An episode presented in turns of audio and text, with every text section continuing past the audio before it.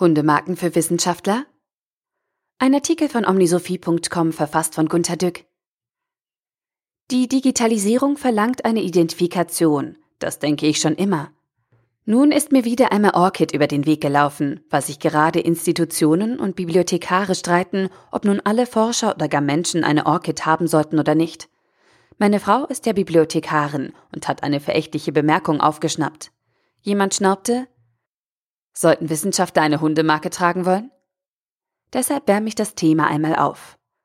Die Open Researcher and Contributor ID soll helfen, einen Forscher eindeutig zu identifizieren. Bei mir geht das Identifizieren ganz gut, weil mir bis heute kein anderer Gunter Dück begegnet ist. Ich finde meine Publikationen im Netz ohne Probleme. Bei Google Scholar werden gefühlt gut 500 Einträge von mir aufgeführt, die alle von mir zu sein scheinen. Hoffentlich stimmt das alles so.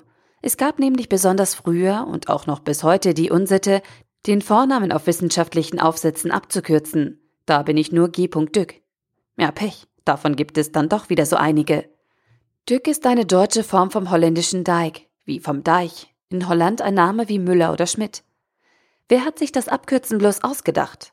Es müssen Biochemiker oder Astronomen gewesen sein, weil dort das ganze Labor oder die Galaxie Mitautor sein kann und dann die Titelseite zu lang wird. Bei Mathe ist es schon schwach verdächtig, wenn es zwei Autoren sind. Da kann doch wohl nur einer von beiden den echten Einfall gehabt haben.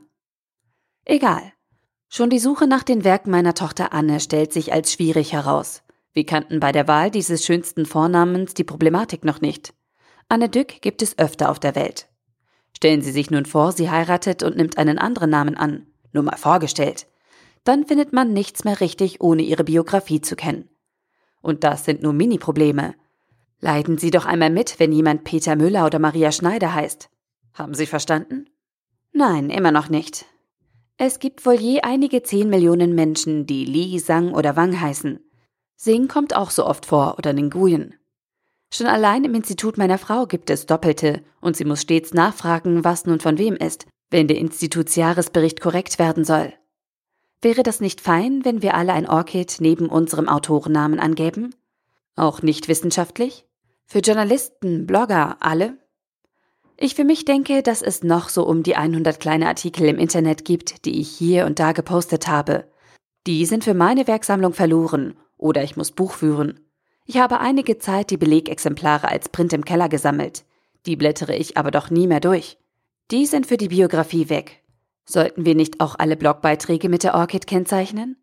Unsere Fotos auf Flickr und Instagram? Na, Hetzbemerkungen am besten auch. Und da schimpfen Leute, wie gesagt, ich will keine Hundemarke tragen. Dann kann ja jeder sofort surfen, was mit mir zu tun hat. Soll ich den Spionen in die Hände spielen?